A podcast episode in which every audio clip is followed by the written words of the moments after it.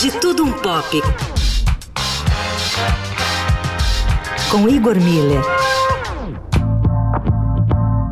Você está acostumado a ouvir histórias de seres fantásticos, metade peixe, metade mulher, que enfeitiçavam os homens, as chamadas sereias. O que você talvez não saiba é que a sereia que a gente conhece hoje tem uma origem um pouco diferente. Não sou eu quem me navega, quem me navega. Talvez o primeiro episódio que temos registro desses seres mitológicos venha da Síria. A deusa Atargates é quem fertilizou as terras e trouxe a efervescência da vida, a sobrevivência das espécies.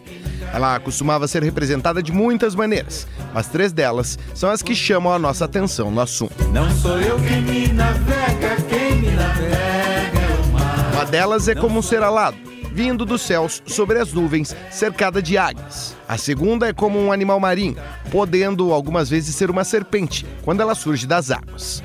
Já a terceira delas é a representação da chuva, vindo das estrelas e das nuvens. Os assírios eram povos mesopotâmicos que acreditavam que o mundo era todo cercado por água. A terra era um domo onde haviam mares superiores, que vazavam de tempos em tempos ao abrir as suas comportas.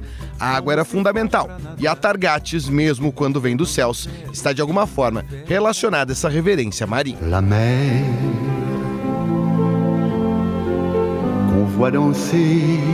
Mas talvez a mais famosa representação do mundo antigo venha da Grécia clássica. As também chamadas sirenes ou sirenas eram seres alados, assim como uma das representações de Atargates, e eram famosas pelo seu canto sedutor. Elas costumavam sobrevoar embarcações para encantar os marinheiros. Muitas vezes, elas seduziam para fazer os barcos se chocarem contra os rochedos. Às vezes, elas mergulhavam no mar e faziam os marinheiros mergulharem na direção dela. La mer.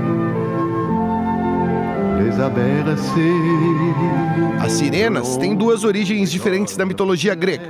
Uma tradição diz que elas são as filhas de Aquelô, o deus rio, e Terpíscore, a musa grega da dança, e teriam sido criadas para ser amiga de Perséfone, a filha de Zeus, que era rival de Afrodite, deusa do amor.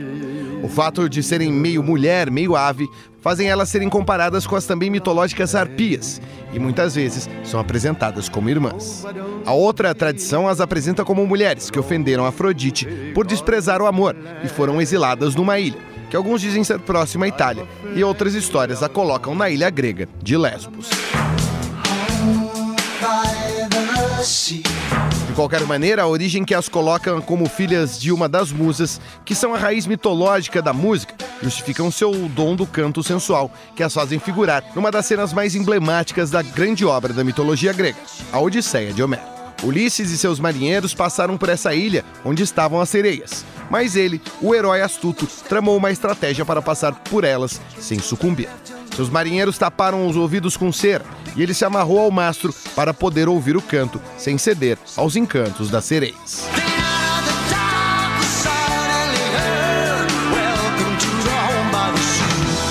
Apenas na Idade Média que as sereias começam a ser identificadas com aspectos que a gente conhece nos dias de hoje: metade peixe, metade mulher. Na cristandade medieval, as sereias eram um símbolo da luxúria e da vaidade, concentradas na imagem de uma mulher, a sedutora mortal. A figura medieval da sereia também pode ser a projeção de muitos marinheiros solitários, que viam mulheres fantásticas nas silhuetas de animais como peixes-boi e afins. Com os trabalhos técnicos de Afrânio Vanderlei e Igor Miller falando um pouco de tudo, de tudo um pouco. Para o fim de tarde, Eldorado.